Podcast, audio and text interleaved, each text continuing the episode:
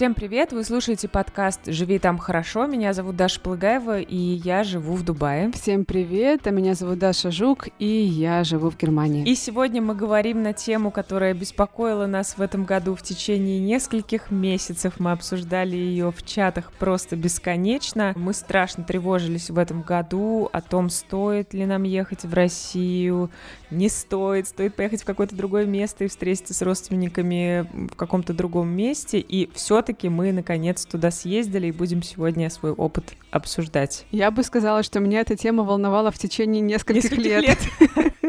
Да. И решилась таки я в течение одного дня буквально, но этому предшествовало, конечно, очень много раздумий и разговоров. Да, сегодня будем с тобой это обсуждать. Мне кажется, что это такая тема актуальная для очень многих наших э, слушателей. Я надеюсь, что мы сможем развеять какие-то стереотипы, может быть, рассказать что-то, что издалека кажется страшным, странным, и как-то по-другому на это посмотреть. В общем, давай приступать. Да, давай, давай. Расскажу немного про структуру этого выпуска. Мы с вами сегодня такое небольшое путешествие во времени совершим, потому что этот выпуск мы записывали в несколько подходов. Сначала я рассказывала о своем опыте. Я первая съездила в Россию из нас с Дашей. Как только вернулась, сразу же мы записались, и Даша меня расспрашивала как раз э, о своих тревогах, э, делилась своими страхами. Я пыталась как-то ее успокоить и рассказать, что все нормально, ехать можно. А потом э, Даша съездила, и мы с ней поговорили уже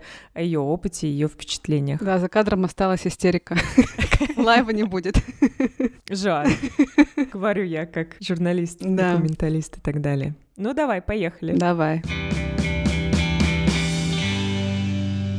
А сейчас минутка рекомендаций. Мы с Дашей любим рассказывать вам про разные любопытные подкасты, и сегодня советуем проект блогера и преподавателя английского языка Егора Тартышного «На моем языке». В подкасте ведущий обсуждает, как найти мотивацию, баланс между работой и личной жизнью, и много рассказывает про свой опыт. Седьмой выпуск многим из вас может понравиться. Там Егор размышляет о вынужденной миграции и о том, как не потерять точку опоры. И рассказывает, как он сам оказался вот таким вот вынужденным иммигрантом и что помогало и помогает лично ему. Ссылку на подкаст ищите в описании этого эпизода. Hello. Hola.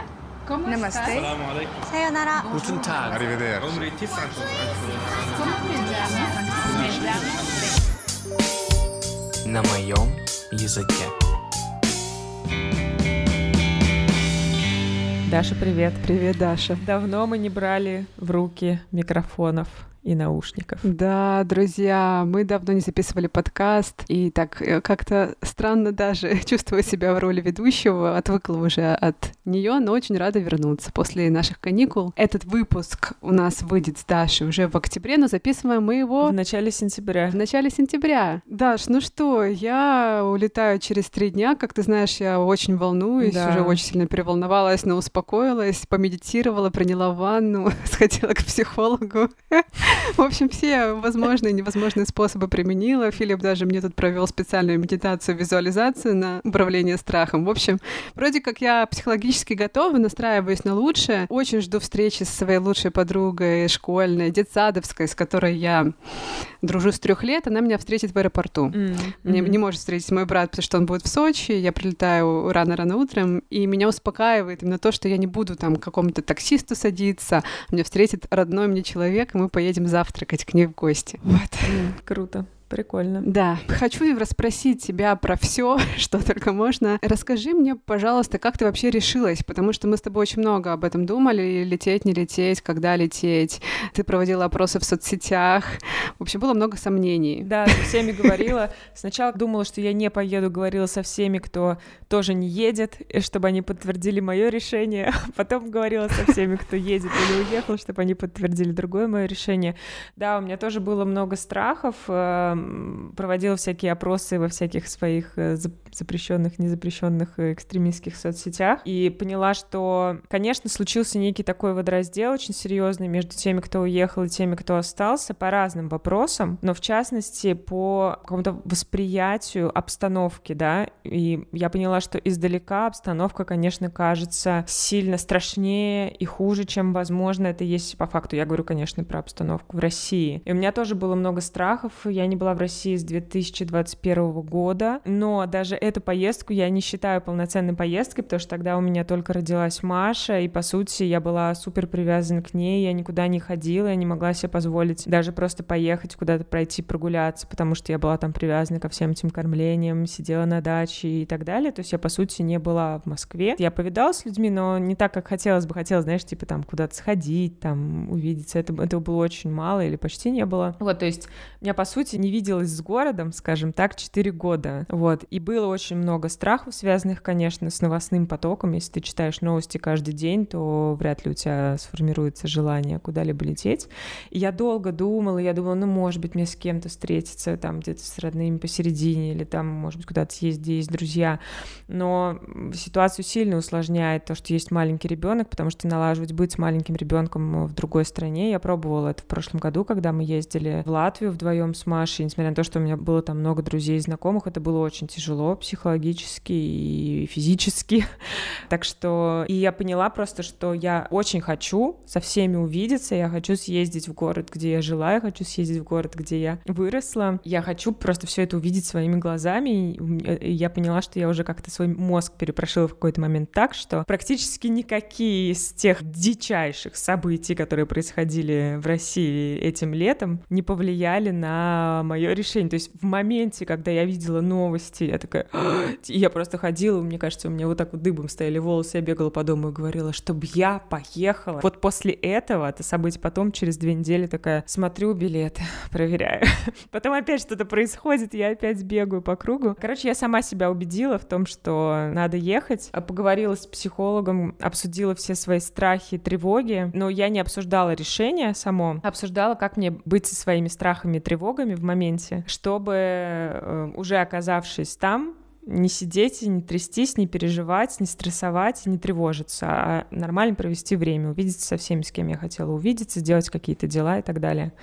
Вот. И на самом деле, когда я прилетела, мне кажется, я немножко волновалась, но как бы ты не видишь людей с рогами и копытами и примерно нигде с самого начала, и у тебя все, как у меня, во всяком случае, все тревоги, страхи отступили. Как моя психолог мне рассказывала, это называется экспозиция, это когда ты непосредственно подвергаешься своим страхам, то есть у меня был страх, там, я окажусь в России, и что-то там ужасное случится там со всеми этими дронами, со всем таким. Раз, уже ничего не случилось, стою спокойно, получаю багаж. Кстати, был забавный еще момент, что в самолете было очень много эмиратцев, очень много. Я раньше, я рассказывала, что мы много много лет там летали в Дубай туда-сюда и жили на две страны, и я часто летала и до 2019 года, когда мы переехали, и никогда в жизни я не видела так много эмиратцев в самолетах тут. То есть я сидела с эмиратцем впереди, сзади, с семьями, пожилые, не пожилые, все. И потом я в центре города, когда гуляла, тоже видела, ну, у меня уже глаз наметан, я могу уже отличить их, даже они не в национальной одежде летают за границу. Их прям было очень много. Меня это тоже как-то подуспокоило. Я думаю, вот иностранцы летят в Москву, ничего. И когда ты просто в моменте сталкиваешься сразу в аэропорту с довольно вежливыми, приятными там сотрудниками, людьми, когда тебе что-то нужно узнать, с нормальным, адекватным там таксистом, как бы потом приезжаешь домой, у нас там в нашем доме по-прежнему та же самая консьержка работает. И она такая, ой, Маша, она там ее видела, когда она еще в коляске там лежала. Ой, она так обрадовалась. Потом там приезжает мои родители, приезжает моя свекровь, все общаются, как бы ты просто перестаешь думать э, о какой-то опасности, которая объективно не, не вполне понятна, есть она или нет э, в Москве. Если говорить про тревогу за собственную безопасность, да, ну, зависит от, от того, кто туда летит, да, если летит независимый журналист, который освещает события сейчас, то, конечно, вряд ли он может находиться в безопасности или какой-нибудь там политический активист. Вот, у меня был чисто семейный визит, когда я общалась со всеми близкими, и для меня это было важно. Поэтому по прилету как-то все страхи пропали, и я себя поймала на мысли, когда мы ехали в такси, мы проезжали просто какой-то там Орехово-Зуево, ну, какой-то абсолютно спальный район. Нам же в Дубае очень зелени не хватает, и мы проезжаем какой-то великолепный парк с кучей деревьев, какие-то просто нереальные детские площадки. И я такая думаю, так, а зачем мы вообще эмигрировали? Зачем? Почему мы уехали? Ну, это понятно, что это очень такой поверхностный взгляд на самом деле, потому что ну, понятно, почему мы уехали, понятно, какие есть проблемы, риски, сложности и так далее. Вот, но эти мысли так или иначе всплывали. Вот, и было забавно, что я... Это первый раз эта мысль всплыла в Орехово Это было очень странно. Какие у тебя страхи? Расскажи, чем ты готова поделиться? Я в целом могу сказать, что мне просто, поскольку я очень давно не была в России, я в последний раз была в Москве всего неделю в феврале 2020, а в родном Хабаровске в декабре 2018 года. У меня есть ощущение, что я лечу на другую планету, ну вот в буквальном смысле этого слова.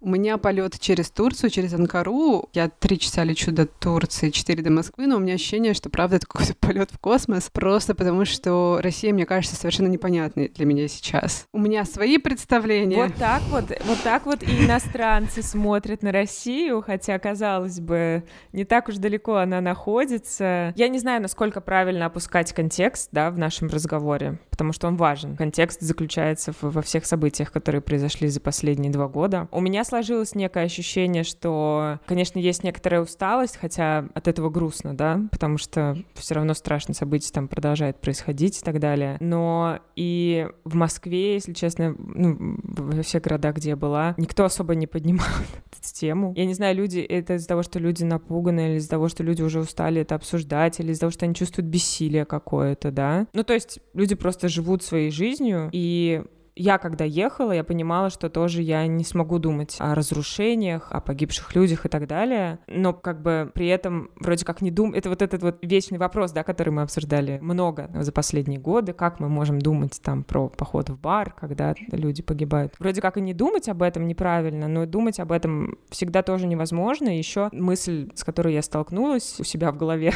пока была в России, это то, что, ну, я не знаю, у кого как получается с этим решить вопрос. Мы не можем можем от себя отрезать эту страну. Ну, то есть это невозможно. Дело в том, что просто иммигранты, которые уехали из России после февраля 22 они, конечно, в таком экстрим-режиме переезжали, но они все таки переезжали полтора года назад, а не четыре года назад, да, как мы с тобой. И мы такие, типа, да, с высоты своего опыта или просто с высоты своих ощущений могу сказать, что невозможно просто взять и отрезать страну и сказать, что все, теперь я вот живу в другой стране, погружаюсь в другую культуру, прошлого не существует типа его как отрезала. Ну, ну, мне так не показалось, вот когда я сейчас приехала.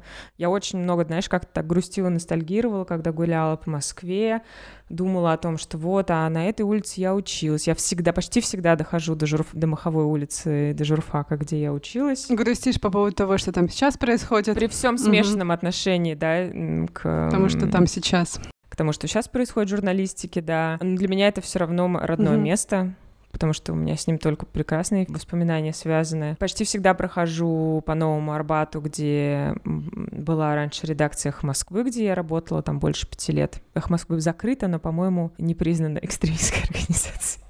Не, нужно, не нужно делать никаких пометок. Грустно было, когда ты офис проходила? Да, потому что я, знаешь, даже когда я уволилась, довольно часто приходила в гости угу. просто. И я, ну, то есть для меня это тоже родное место, оно осталось для меня родным. Или просто проходил мимо каких-то там баров, всяких Джон Донов и Жан Жаков, которые до сих пор существуют на Никитском бульваре. Кто там проводит время теперь? Раньше проводили журналисты. Есть кому проводить время на самом деле, потому что когда ты идешь по улицам, правда, ты не видишь людей с бычьими головами, головами обычные люди ходят, и все стильно молодежно одеты, как будто бы не, не в белорусском трикотаже ходят. Как бы. Это такая реплика для наших слушателей. Я хочу просто объяснить, почему я спросила. Дело в том, что эти места были такими журналистскими любимыми кафе, да, где мы проводили время, еще маяк. Mm-hmm. Было такое место знаковое, где мы все тусовались, и они у меня ассоциируются с независимой прессой российской. Да, да, да. Там всегда можно было встретить кого-то из знакомых, из коллег, даже если ты один приходил. И, в общем, много там времени было проведено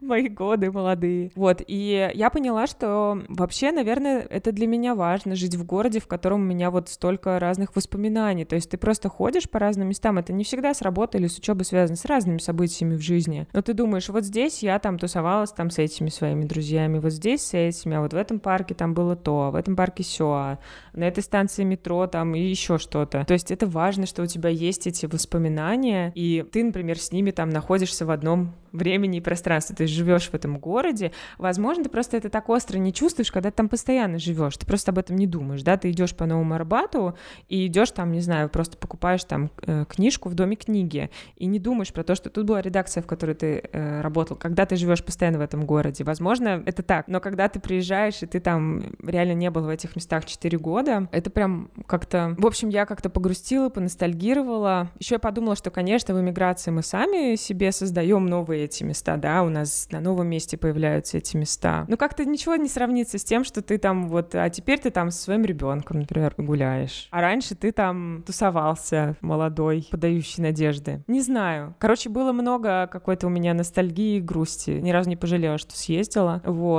Подумала, что, конечно, еще, знаешь, был момент, мы гуляли в парке на детской площадке. Ну и там как-то семьями все гуляют. И женщина звонит. Женщина, я так понимаю, что типа бабушка с ребенком гуляет, такая довольно молодая, звонит своему отцу, то есть как бы про дедушки, говорит, папа, ну что, ты проснулся, ну давай, как соберешься, приходи, погуляешь с нами. И я поняла, насколько это офигенно ценно, что у тебя не просто семья там в твоем городе, она еще где-то там рядом, там вот этот прадедушка живет, и он может прийти и просто погулять, провести время с ребенком, а потом ребенок там, не знаю, поедет в театр с родителями или там поедет на дачу.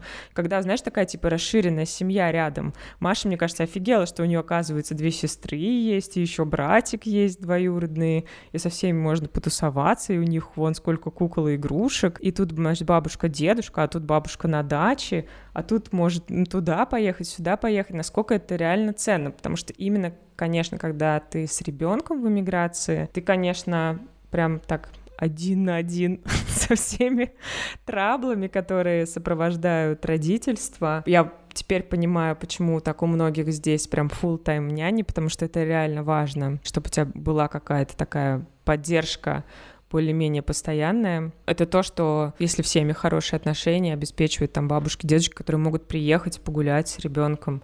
Блин, офигенно, круто, что есть такое. И вот, и вот это я поняла, что вот этого, конечно, очень сильно не хватает, и как это круто, что это есть. Для меня одним из таких аргументов за поездку было то, что ты мне написала, что ты ни разу об этом не пожалела, и что нельзя mm-hmm. отрезать от себя страну. Меня это прям как... Ты написала, нельзя отрезать от себя родных, да. и меня, конечно, это очень триггернуло, потому что я очень долго не видела родителей, очень долго не видела брата и племянников, и потом я пересматривала фотографии моих племянников, и они так изменились за эти четыре года, а моей племяннице сейчас 17, когда я уезжала, ей было 13, Игорю будет 16, когда я уезжала, было 12, то есть они так выросли, и именно по детям ты видишь, как летит время, ты как мать понимаешь, о чем я. Да. И это было таким очень сильным импульсом для меня тоже решиться, потому что я, ну, я не знаю, что будет дальше, и, конечно, ты всегда можешь видеться на нейтральной территории, но вот как ты описываешь, вот окунуться вот в это свою прошлую жизнь, в которой было очень много каких-то счастливых, классных моментов с семьей, друзьями, ну, разных моментов, но очень много классных, да, это ценно. Поэтому, да, поэтому я тебе говорю, что я сейчас стараюсь не думать о страхах, но все-таки мне хочется тебя сейчас а, расспросить а, об этих вещах, потому что мне кажется, что это может быть любопытно слушателям. Вот издалека, когда мы читаем новости, нам кажется, что Москву окружили дроны, они повсюду, и каждую ночь что-то прилетает, и вообще как можно в этом городе жить. Я недавно слушала один эфир на эту тему и еще больше напугалась, потому что там так об этом говорили, как будто бы это просто фильм «Катастрофа». Как это вообще в Москве ощущается на самом деле, вот, если ты просто там живешь? Ну, я это никак не ощущала ну, потому что я просто не, ничего не видела, хотя я была недалеко, в общем, от Москвы-Сити довольно продолжительное время. Когда ты это не свидетельствуешь, когда ты этого не видишь, ты, ну, ничего и не ощущаешь. Ну, то есть ты только видишь в новостях о том, что произошло, и все. Ну как, это грустно, что это происходит. Не должно такого происходить. Это неправильно и стрёмно. Но, объективно говоря, там в ДТП погибает больше людей, на Кутузовском проспекте какого-нибудь, который считается довольно опасной дорогой в Москве, потому что там нет отбойника. Там от сердечно-сосудистых заболеваний в жару в Москве тоже погибает больше людей, то есть там эти события, они несли каких-то катастрофических жертв. Это как э, для меня, это как э, там теракты в Европе, которые были лет пять назад, а такие единичные, но очень они казались громкими, хотя там в некоторых были жертвы, в некоторых не было жертв, но каждый раз, когда читаешь, что «А, там в Вене что-то случилось, там где-то там в Германии на рождественской ярмарке, там в Ницце, еще что-то, кажется, что ты туда приедешь и сразу на тебя все это обрушится, но нет, понятно, что это какие-то единичные случаи. Ну, короче, это неприятно, но лично я этого не ощущала. Я говорила с несколькими знакомыми, которые ездили в Россию в последние годы. И вот одна моя приятельница недавно вернулась и описывала мне такие ощущения свои, что, знаешь, как будто бы она больше этому месту не принадлежит, mm-hmm. хотя она уехала всего там год назад. У тебя были похожие ощущения, как будто бы ты какая-то чужая Mm-mm. среди своих? У меня не было. Я как раз э, больше это ощущала перед отъездом, может быть, потому что я себя так настроила, вот именно перед эмиграцией какой-то я чувствовала. Возможно, потому что я работала в новостях, я не знаю, какой-то стресс у меня был. Вот. Нет, э, нормально я себя чувствовала. Хотя я не могу сказать, что я с огромным количеством людей виделась. Я виделась с довольно небольшим количеством людей, потому что очень многие мои друзья эмигрировали. Но даже вот какие-то просто условно люди в магазине, там, нет, не знаю, все какие-то нормальные как-то. Я особо не сталкивалась ни с чем таким из другого мира. Может быть, потому что я и так живу в другом мире, в смысле, что Middle East — это есть другой мир, здесь я себя часто чувствую mm-hmm. человеком из другой вселенной. Что все-таки изменилось? Потому что наверняка есть какие-то признаки в кавычках нового времени. Я сейчас буду себя чувствовать как какой-то пропагандист э, Собянинской предвыборной кампании. Наверное, уже, я надеюсь, выборы уже пройдут к тому моменту, как мы выпустим этот эпизод. Если что, то я в страшном сне себя не могу представить пропагандистом чьей-либо выборной кампании. Блин, я не знаю, как-то нереально улучшилось. Как-то как все эти слова звучат звучат как-то неправильно. То есть ты все время, я все время оглядываюсь назад и думаю о том, что надо держать в голове, что это, это, это происходит прямо сейчас, и это не окей, и это не, не нормально, это должно прекратиться. Но в то же время я думаю, блин, какие вагоны метро красивые стали. как все, как удобно, какие пересадки теперь и туда, и сюда. Э, Москва все хорошеет и хорошеет. Очень выросли цены, то есть просто цены, у меня прям кровь из глаз. Как... Можешь э, пример дать какой-нибудь? Ты идешь в кафешку на бранч. Да, и вода стоит 700 рублей. Что? Бутылка воды? Да, ну это была, окей, кофемания, но, возможно, она всегда там стоила 700 да, рублей, я не знаю. дорогой кофе. Ну даже нет, угу. мы идем в парк, покупаю Маше какао и круассан 500 рублей. Нет. В моем мире какао и круассан стоят, стоили 300. А тут уже 500, 500 рублей? Да, то есть какао, типа, стоит 300, круассан 200, типа такой, или даже Боже было 550, то есть... То есть Прикинь, если два взрослых вот купили какие-то европейские там, два цены. кофе, два кофе и два круассана, это уже тысяча рублей. Я такая, хрена себе. Европейские цены с российскими зарплатами. Цены очень выросли. Да. Слышала, что они немного вы... выросли, но не, не так значительно, чтобы в два раза повышать. Ну вот я э, говорила со знакомыми, и мне показалось, что еще и за... ну, выросли зарплаты. По крайней мере, ожидания от зарплат точно выросли, того, какие они должны быть. Но да, немножко crazy. В общем, друзья, если хотите полететь в Россию, копите, копите деньги. Да. на этот курорт, luxury-курорт. Но расскажи все таки вот ты сказала, Москва хорошеет. Понятно все оговорки, я понимаю, о чем ты говоришь. Все это за скобками, за скобки мы выносим. Что изменилось? Вот delivery стал какой-то супер модный, классный, быстрый. Ты хочешь э, позитивное подкрепление своему решению да. поехать? Да, да, да, именно это я а, хочу. Ну, не знаю. Кое-что осталось по-прежнему, что там классные кафешки, вкусные, классный сервис, все как-то, особенно после Франции, у меня был сильный контакт контраст, потому что во Франции по расписанию же едят, и сервис так себе. Просто тебя так бросает тарелку, не смотрит на тебя. Вот. Как-то, ну, вкусно и хороший сервис к этому и в Дубае тоже привыкаешь. Опять же, я не могу сказать, что я прям много где была, потому что все равно я была с ребенком, хоть меня там отпускали. Я не знаю, там классно вот эти все маникюры, педикюры, но это все как было классно, так и осталось. Ну, вот классная инфраструктура для детей, там ты выходишь просто такая тебе площадка, иссякая площадка. Это, ты это не замечаешь, когда у тебя нет детей, но когда у тебя есть дети, ты это очень ценишь.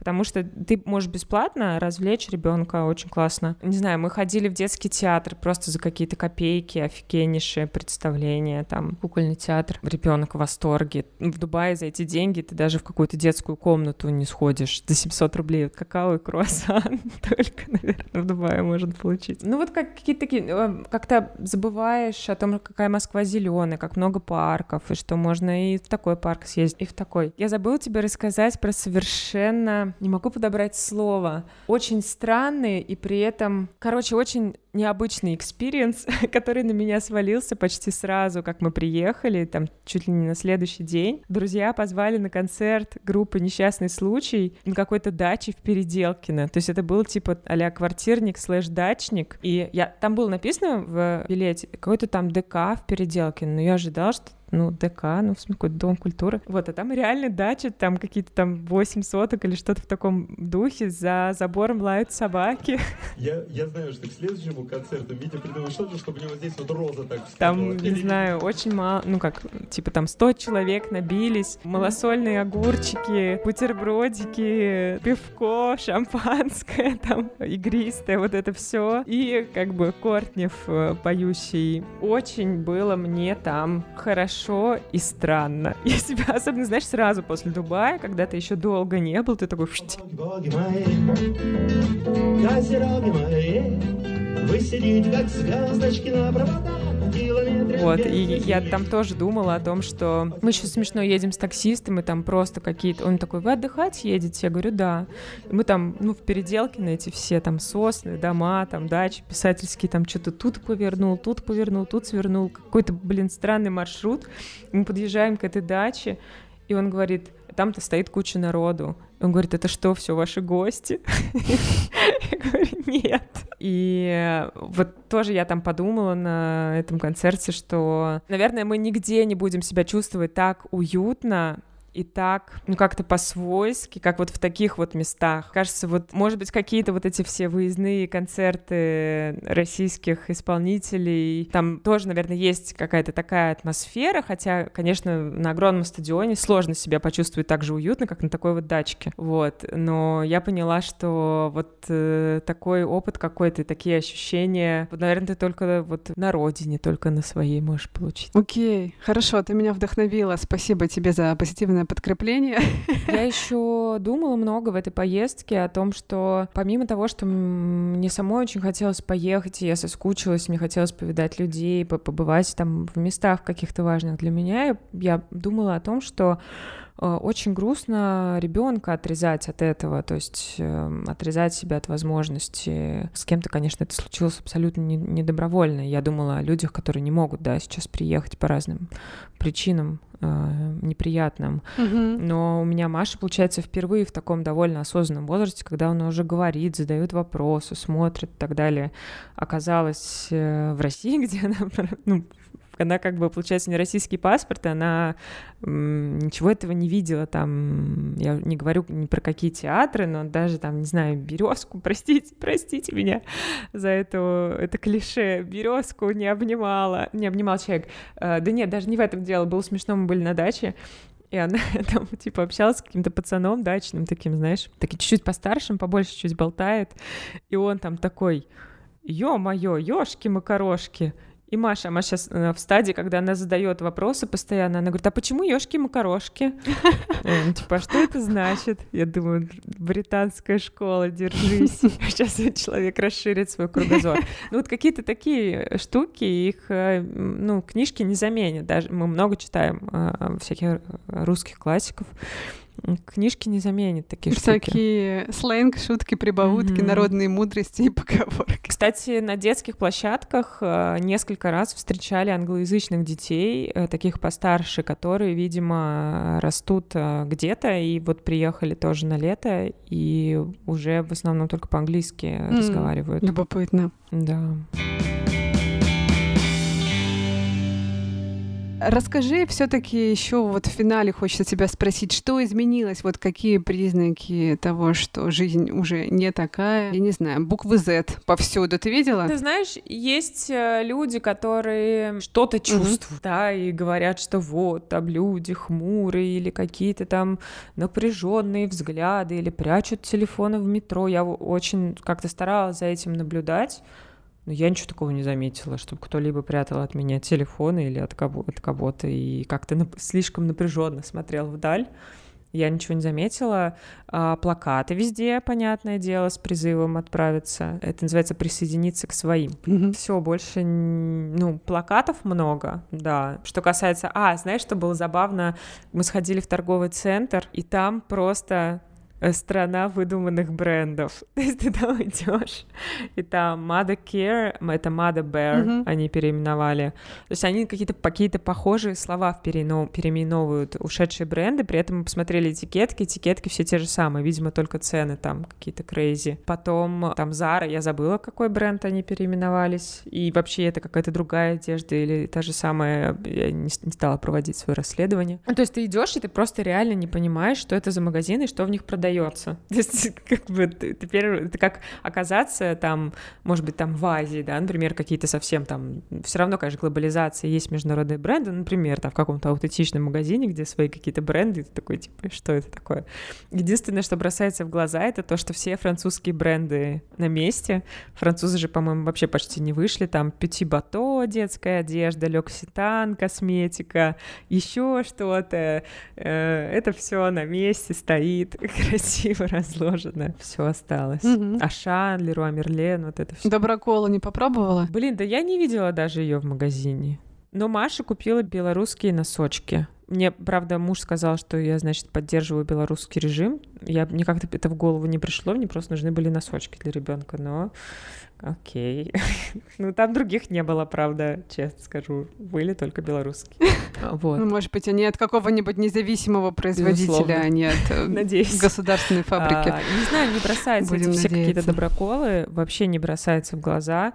Более того, все э- эти винные отделы, ну, алкоголь, на алкоголь, по-моему, не вводили санкции, потому что это, по-моему, чревато сразу всякими этими палеными, да, винами и всем таким. Все там американские, итальянские вина, все, что хочешь, короче, французские, понятное дело. А я собиралась как раз с вином. Вот у меня тут несколько бутылочек вина заготовлено для родственников. Хочу еще купить пармезан, немецкий шоколад. Я, ты знаешь, как себе представляла это, как в советское время нужно все везти из э, Европы западной людям. Ну, тогда возили из восточной.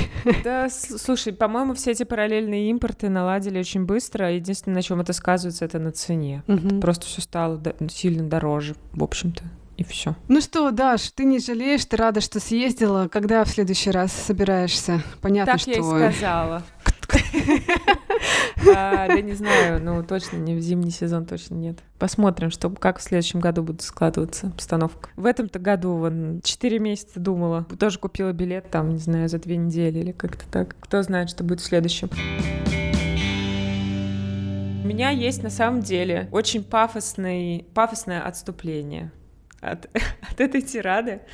А, Я много думала, на самом деле, о своих впечатлениях от этой поездки. И как-то, как бы все, кто живет в России, остался не уезжал, они все говорят, ну, все, все по-прежнему. Да и многие, кто съездил, да, тоже говорят, ну, все более-менее по-прежнему, то есть нет каких-то сильных чувств по поводу того, как все изменилось. Но, как ты знаешь, я очень люблю читать книги про репрессии, особенно сейчас. И я сейчас перечитываю э, прочерк Лидии Чуковской, и как раз дошла до момента, когда она описывает 36-37 годы. Как она пишет, 37 год на самом деле начался в 36-м, а не в 37-м. И я наткнулась вчера на следующий абзац. Я тебе его зачитаю. Это будет почти так же пафосно, как и синхрон Иосифа Бродского, который мы дали в выпуск про ностальгию. А, И вот э, я не могу отделаться от того, что это очень похоже на самом деле на мои впечатления тоже, несмотря на похорошевшую Москву.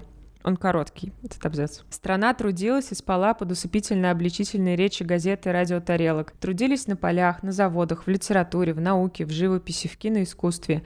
Иногда с линцой и бездарно, карьеристки и подхалимски, иногда с пафосом и вдохновенно. Оттрудившись, люди отдыхали, совесть спокойна. Пожалуй, это и было самое страшное. В общем, я вчера прочитала этот абзац, и как-то у меня аж холодок по спине пошел. Спасибо тебе за рассказ. Ты меня так немножечко вдохновила. Это лучшая психотерапия, я тебе скажу. Просто послушать человека, который вернулся. Да. А главное, бесплатно. Который вернулся и здоров. И, да. Ну, я, конечно, звучу, вот я сейчас думаю, что если нас будут слушать э, наши дорогие подписчики в России, я, конечно, звучу э, как ужасная сыкуха и очень странно, да, возможно, mm-hmm. людям, ну, потому что как будто бы я слишком преувеличиваю, но это то, что тоже важно понимать, что в эмиграции, правда, это так ощущается. Отрываешься, да. Реально отрываешься. А давай ты сейчас э, поделишься все-таки может быть, коротко какими-то страхами, и мы прям с них начнем, когда ты вернешься. Ты знаешь, что очень долго моим страхом был проход через э, границу. Это связано с моим журналистским бэкграундом и с некоторыми историями журналистскими. Не буду сейчас упоминать, какими. Так как прошло уже много лет, э, я думаю, что все в порядке. Я говорила с юристом, она мне тоже сказала, что Даша, им сейчас это совсем не интересно. Интересуются они совсем другими вещами. А, это, и этот страх, он разрешился, когда я поговорила с юристом. Другой страх очень сильно у меня был на тему дронов, а, потому что я еще прилетаю ночью во Внуково, как ты знаешь, там постоянно э, очень часто закрывают небо и отправляют самолеты в другие аэропорты или даже города. Но это еще ладно, если я окажусь где-нибудь э, в Санкт-Петербурге, я радостно погуляю по Питеру. Но у меня начали какие-то катастрофические сцены, знаешь, представляться в голове, что может пойти не так. Я прописала этот страх, а потом э, провела а, одну практику, которую меня научил Филипп. Могу как-нибудь рассказать, может быть, в следующий раз, когда буду записывать выпуск про Москву, если интересно, если кому-то хочется, расскажу про эту практику. Да, и это мне, мне помогло. Ну, плюс, конечно, я с тобой поговорила, поговорила с Машей, нашим mm-hmm. продюсером, которая сейчас а, в Москве, со своими московскими друзьями, и поняла, что я слишком преувеличиваю риски. Mm-hmm. Так, какой у меня следующий страх? Просто, что, знаешь, что-то может пойти не так. То есть мы понимаем новостной фон, да, и вот я осознаю, какая ситуация сейчас, но кажется, что как будто бы что-то может резко измениться, и ты на эти события не можешь повлиять. То есть как будто бы ты летишь в неизвестность, которую ты совершенно не контролируешь. Понятно, что мы вообще не контролируем нашу жизнь. То есть мы контролируем до какой-то степени. Очень много разных событий происходит, которые нам не подвластны.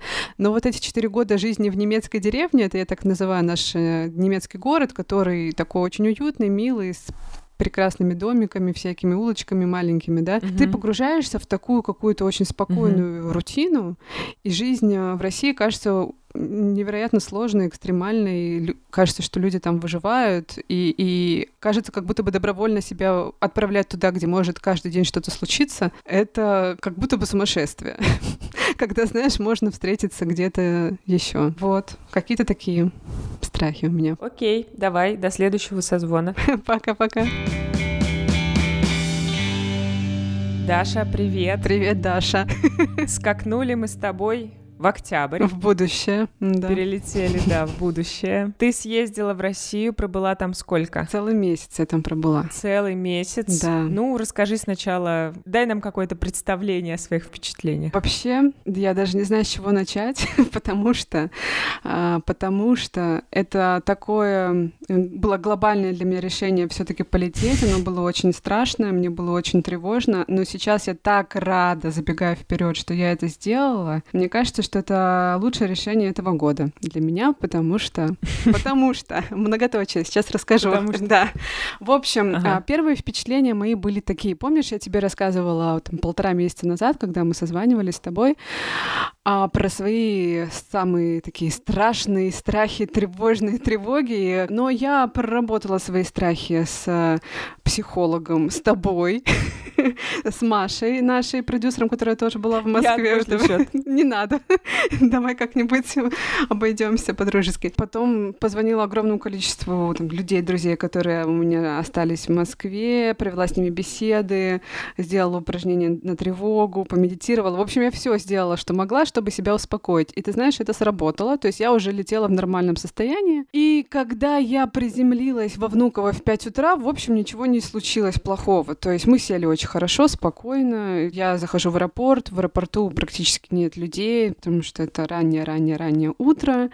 И следующий мой страх — это проход через границу. Я переживала на эту тему несколько лет. Видимо, как-то я пережила все еще находясь в Германии, и когда я была в России, я уже успокоилась, и, в общем, я такая думаю, ладно, ну сейчас я прохожу через границу, сейчас надо как-то быстренько это сделать. Очереди не было, и я выбрала девушку, которая мне показалась э, максимально безобидной, очень молодой. я пошла к ней, и, в общем, Даша, два года я боялась, я, по-моему, вам так и написала в чате. Я тот самый человек, который боялся два года и прошел границу за 20 секунд, потому что она мне не спросила ровно ничего. То есть я просто ей показала паспорт и благополучно прошла. И я вообще так э, как-то внутренне смеялась, когда это все произошло, и радовалась. Вот. Потом следующее мое, значит, э, следующее мое впечатление — это внезапно кириллица. Как много кириллицы вокруг меня. Я отвыкла от э, русских текстов, объявлений на русском языке, и меня это почему-то поразило. Поразило, что все понятно, что не нужно а, заглядывать в словарик и пытаться понять вообще, что люди имеют в виду. Ну и также очень много русской речи вокруг тебя, и, в общем, как будто бы тебе прочистили уши и промыли глаза, и ты вдруг стал все очень хорошо понимать. И знаешь, у меня как-то сразу вот все это подействовало довольно успокоительно. Я еще, ожидая свой багаж, познакомилась с девушкой из Германии, которая тоже прилетела навестить родственников, и она за время пандемии и войны успела родить ребенка и еще раз забеременеть. Вот беременная ехала к родственникам. На меня очень успокоительно подействовал этот разговор с а, матерью беременной которая прилетела в Россию. вот. И плюс я еще, знаешь, не рассказала, когда я делала пересадку в Турции, я тоже болтала с людьми разными, у меня были смолтоки с разными людьми из разных европейских стран. Ну, Даша настоящий журналист. Я никогда ни с кем не разговариваю, даже там со всеми поговорила, все разузнала. Да, я просто люблю перетирать и болтать.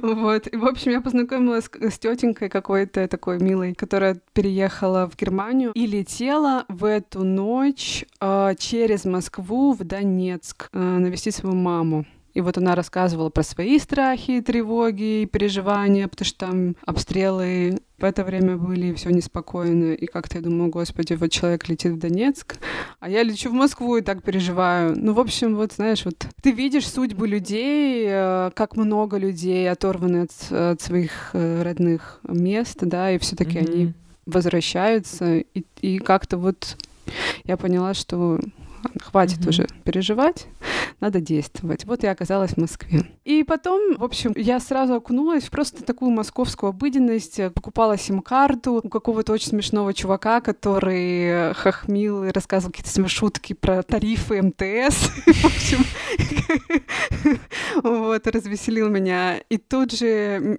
издалека меня видит моя близкая подруга, которая приехала меня встречать в столь ранний час, она живет недалеко от Внуково.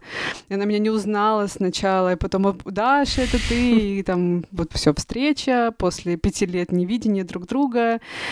И я поехала к ней в гости, а у нее дома ее двое детей, муж мой одноклассник, собака, и вот такая вся семейная милая обстановка, оладушки на завтрак, э, борщ на обед, знаешь.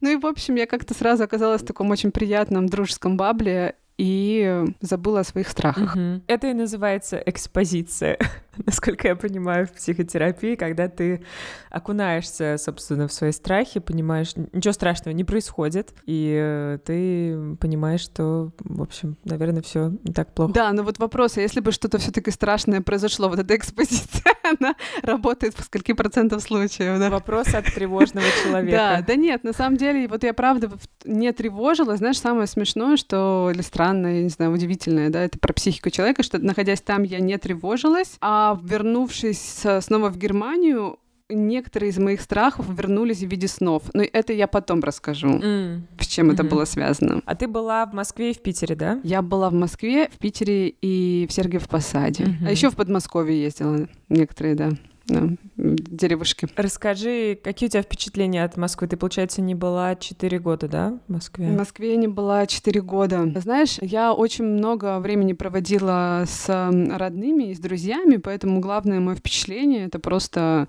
огромное количество эндорфинов от встречи именно с людьми. То есть все таки у меня в этом городе осталось много людей, дорогих мне, и я думаю, что если бы это было не так, то есть если бы я прилетела в какой-то такой пустой для меня город, я бы на нее иначе смотрела на Москву. А тут у меня был контекст очень такой семейно-дружеский, и я целыми днями была с людьми. Мне мои племянники, э, с которыми я выросла, можно сказать, ну, выросла, потому что я приехала такой еще юной девушкой, 17-летней, а племянникам моим было на там, 16, 17 э, э, и больше лет младше, да, они меня. Они росли на моих глазах, а я на, на, на их глазах становилась взрослым человеком. И, в общем, мы давно друг друга не видели, и так это интересно, когда тебе уже 33, а племянники уже взрослые, тоже такие тинейджеры, и у них уже какой-то свой опыт жизни в Москве, и они мне, меня водили по хамовникам, недалеко от которых они живут, и показывали их любимые места.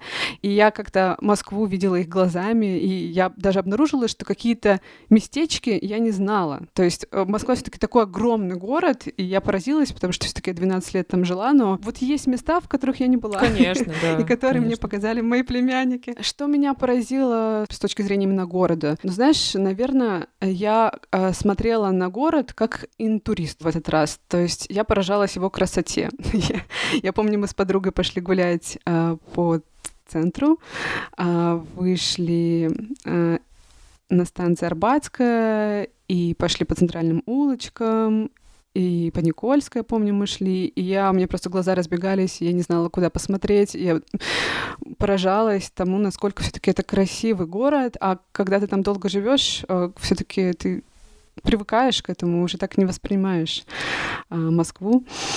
И подруга мне устроила еще вот, вот моя подруга Люба, которой, у которой я первую ночь ночевала, такую еще культурную программу в Москве. Мы с ней ходили на, на мюзикл Анна Каренина и поехали еще в Петербург. И там мы ходили м- в Маринку на Жизель.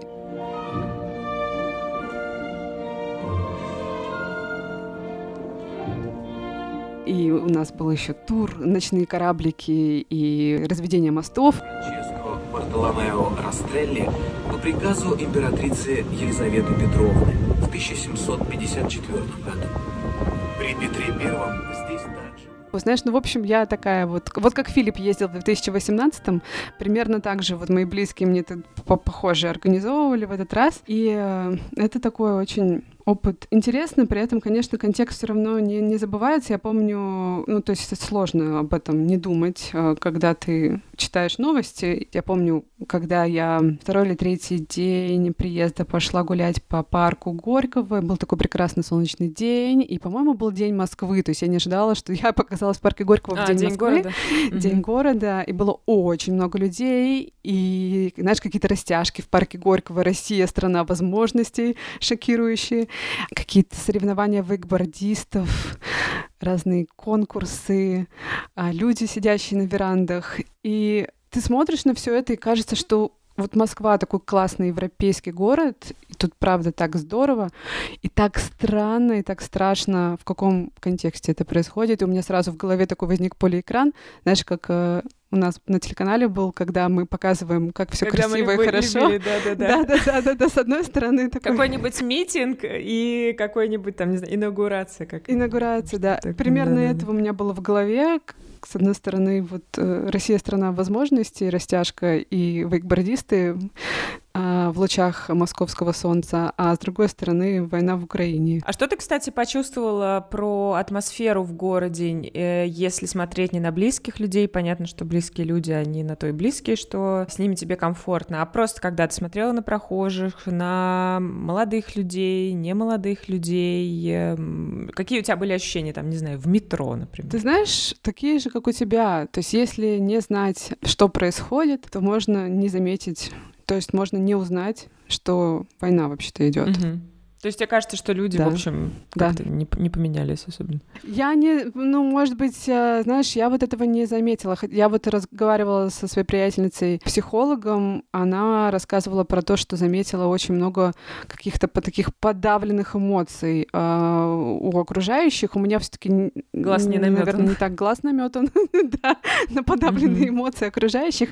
Я скорее это замечала, знаешь, в общении с близкими замечала какие-то разные психологические реакции. Интеракции там с друзьями, да, что кто-то адаптировался, кто-то сидит на чемоданах, ну, то есть готов при любой возможности, даже не воз... вот если что-то пойдет не так, готов переехать, кто-то окунулся полностью в работу и навалил на себя проектов просто, чтобы не думать и не рефлексировать. Ну, в общем, у всех разные пути. Так же, как и в эмиграции, у всех разные пути приспособления в эмиграции, так и там. А вот это я замечала. А что касается лиц, ну, знаешь, они всегда были хмурые в метро. Мне не показалось, что они какие-то более хмурые стали. Лица усредненной хмурости. Да. Стандартной. Хмурость стандартная. Да. Понятно. Было что-то, что тебя удивило? А, меня удивили роботы на улицах. Я присылала вам в чат э, с Машей live э, маленького ро- ро- работенка робота, который шел по улицам Хамовников. И меня это как-то до глубины души поразило. Потом я увидела еще огромное количество таких маленьких роботов, которые привозят людям еду. И потом я видела видео каких-то, знаешь, армии роботов в парке Горького. И когда я уже вернулась в Германию, мне приснился сон про роботов, про то, как роботы нападают на людей в домах и куда-то их уносят. Это, представляешь? Ну, то есть... Роботы на черных воронках приезжают по ночам. Да, да. Когда я увидела это в Москве, мне скорее это понравилось, потому что я подумала, блин, ну как круто, что так развивается digital и доставка, и как это удобно. Мгм. И да, что еще поразило, это вот эта доставка ВкусВилл, который сейчас все просто заказывают в Москве. И это очень быстро и вкусно. И там, ты, если у тебя не- нет хлеба на завтрак или воды, ты в в 11 вечера можешь это заказать. Ну, вообще, если возвращаясь э, к Москве, то э, я сегодня буквально пересматривала какие-то намедни Парфенова про 2011 год. Я, знаешь, люб- люблю так погрузиться в золотые годы, так сказать, свои. Вот, и там как раз в 2011 году появился такой человек, как Сергей Капков, который сделал парк Горького, и Мгм. все так было замечательно и красиво, и по-хипстерски, и вот эта вот эра новая велодорожек началась. И вот тогда Парфенов упомянул, что злые языки стали называть это велодорожками, которые прокладывают в концлагере. Вот то же самое примерно про доставку, в общем-то. Про все эти сервисы и про то, где они функционируют. Мгм. Какую метафору используют к 2023 году, я не знаю. Да. Слова теряются в этот момент. Да, не находятся слова. Ну, возвращаясь к каким-то моим шокам, вот это интересно, да, из какого контекста мы приезжаем в, в- там, в московский. А вот тебя не поразила доставка, но Мгм. поразила зелень а, м- московская, да, а меня поразило, что ее нет. Ну, то есть, а, ну, я жила в районе Киевской, а, метро Киевская, и там довольно мало зелени, и в целом в центре, по моим ощущениям, очень мало зелени. Я страдала, потому что, ну, как страдала громкое слово, но я привыкла к тому, что у нас тут лес и белки и свежий воздух, а тут мы гуляли с подругой по там, району Белорусская, где я когда-то жила, и мне хотелось там пойти в кафе, в которое я любила ходить, которое, кстати, закрыли, и я очень... Ботаника. Знаешь, кафе Ботаника? Э, Знаю, да. Вот, и, в общем, я там ходила, бродила, дышала этими газами, всякими ав- автомобильными отбросами, и думала, мне не хватает зелени, посадите деревья. Вот мне кажется, что все таки центр какой-то не очень зеленый. Вот мы сейчас еще летали в Барселону, и Барселона более зеленый в центре. Мгм. Это такой, ну не то чтобы шок, это некое наблюдение. Ну, когда из пустыни прилетаешь, да, другая А история. когда из пустыни другая история. Все зеленое, это что, национальный парк? Нет, это три тополя возле подъезда стоят. Да. Знаешь, меня, наверное, поразило то, насколько большая разница между тем, как я себе представляла жизнь в городе, жизнь в Москве, жизнь в России. Ну, в России не буду говорить, все таки я не, д- не ездила Москва не Россия. да. дальше куда-то, да, и Питер тоже не Мгм. Россия. Да, да, и- да и Сергиев Посад тоже не Россия, потому что он очень близко к Москве находится. Ну, теперь придется в Россию ехать, туристической- Да, теперь придется в настоящую Россию в следующий раз. Да, в этот раз ко мне приезжала мама, и мы с ней проводили время в Москве. В следующий раз, я надеюсь, я доеду уже до Хабаровска. Вот, меня поразило то, что издалека я представляла Москву как э, место в котором очень-очень сложно жить, и, и люди как-то выживают, а оказалось, что ну вот мы как-то, не знаю, когда читаешь новости, наполняешься ужасом. А когда ты оказываешься там, ты видишь, что жизнь продолжается, несмотря на страшные новости у всех. И люди рожают детей, выходят замуж, ходят на веранды красивые и пьют капучино. Помнишь, мы с тобой видели какую-то сторис, да, про, по-моему, из какой-то веранды петербургской э, девушка ела сырники, выкладывала эти сырники и говорила, что вот когда ты сидишь на веранде в Петербурге, кажется, что войну придумала Медуза, нежелательная организация. Да, exactly. Ну вот такие же чувства были у меня. Давай как-то резюмируем. В общем, ты не жалеешь. Я не то, что даже не жалею. Я э, скорее жалею о том, что я раньше этого не сделала. И четыре года не была в России, не видела своих родных, близких. Но даже если не возвращаться в прошлое, я скорее считаю, что вот я вначале, да, тебе сказала, что это лучшее решение года. Я просто очень была этот месяц счастлива быть э, со своей семьей и со своими друзьями. И я считаю, что несмотря ни на что, очень важно если есть такая возможность, мы выносим за скобки людей, которые не могут действительно приехать по причинам того, что это небезопасно для них, да, ездить в родную страну, в родной город. В Москве я прожила долго, это правда очень-очень важно, как-то меня это напитало. Я понимаю, что Москва как город вообще ни в чем не виновата. И ты так чувствуешь время, которое ушло, когда ты видишь, как выросли твои племянники, как э, меняются близкие.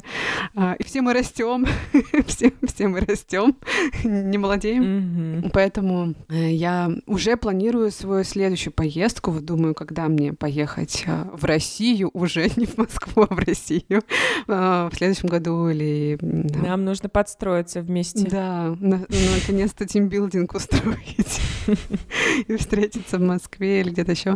Вот, в общем, я счастлива тому, что я съездила. Очень-очень этому довольна. Всем спасибо, и, кстати, спасибо всем, кто отправил нам войсы на эту тему. Как вы слышали, в этот эпизод они, к сожалению, не влезли. Мы с Дашей оказались, как обычно, слишком болтливыми, но они войдут э, в бонусный выпуск. Да, его мы выпустим через неделю. Подписывайтесь на нас на всех возможных платформах. Э, ссылку мы оставим в описании этого эпизода. А, времена сейчас непростые, и мы, друзья, очень вам благодарны за поддержку. Пока-пока.